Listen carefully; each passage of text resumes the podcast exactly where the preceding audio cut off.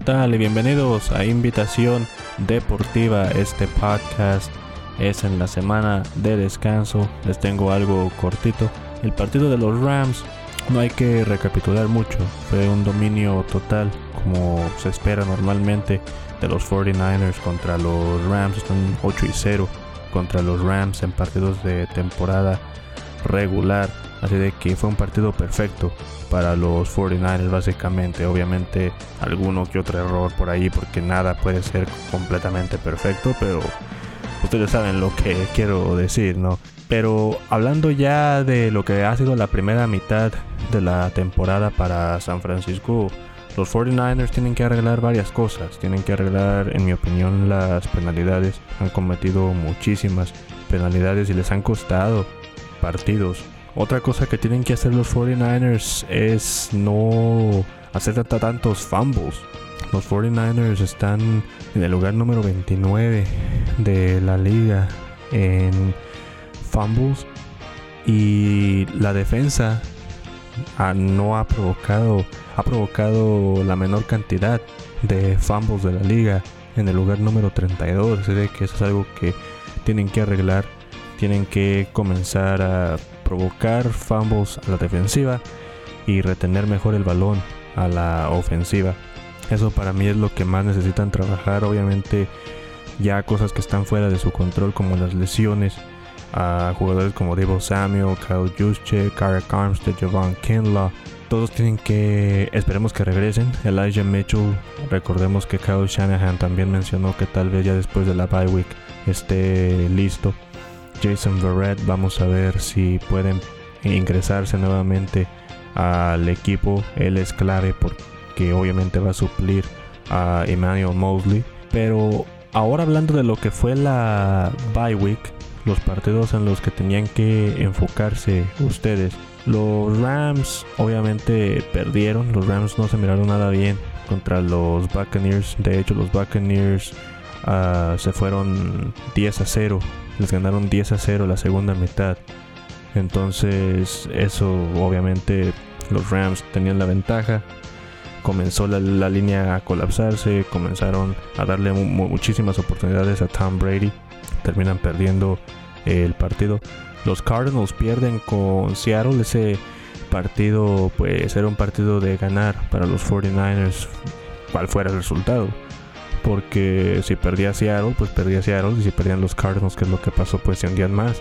Y es lo que pasó, los Cardinals perdieron, se hunden más en la tabla de posiciones. Los que también perdieron, que también le conviene a los 49ers, son los Falcons y los Bears, porque recordemos que por cualquier cosa, sea por lo que sea, pase lo que pase, sabemos que es la NFL, al final de cuentas puede costarte esas dos derrotas contra los Bears y los Falcons muy caras porque ellos tienen el desempate. Así de que si llegara a eso por los playoffs, también le conviene a San Francisco que los Falcons y los Bears pierdan y se empiecen a hundir ahí en las, en las posiciones.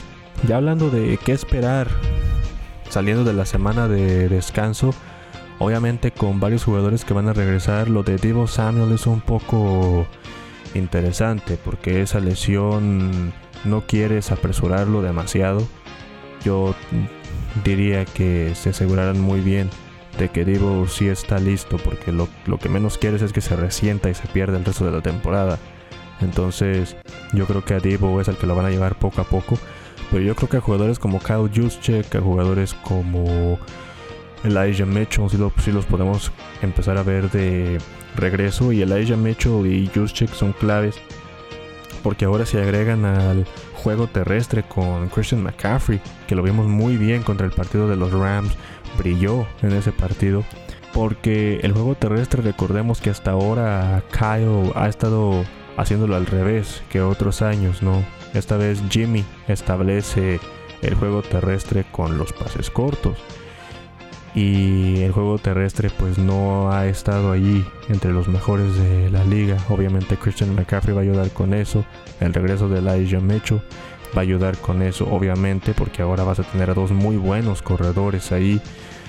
Y en el tema de las lesiones, de tratar de cuidarlos, pues excelente, ¿no? Porque pueden repartirse los acarreos entre Elijah y Christian. Pero lo que más me interesa a mí también es lo divertido que va a ser ver esta ofensiva, ¿no? O sea, con jugadores tan versátiles como Kittle, McCaffrey, Devo, Juszczyk, todos jugando en la misma ofensiva, ¿no? Y ya después a un gran receptor como lo es Brandon Ayuk. O sea, la verdad que, esta ofensiva está dando para, para mucho, ¿no? Está ilusionando mucho.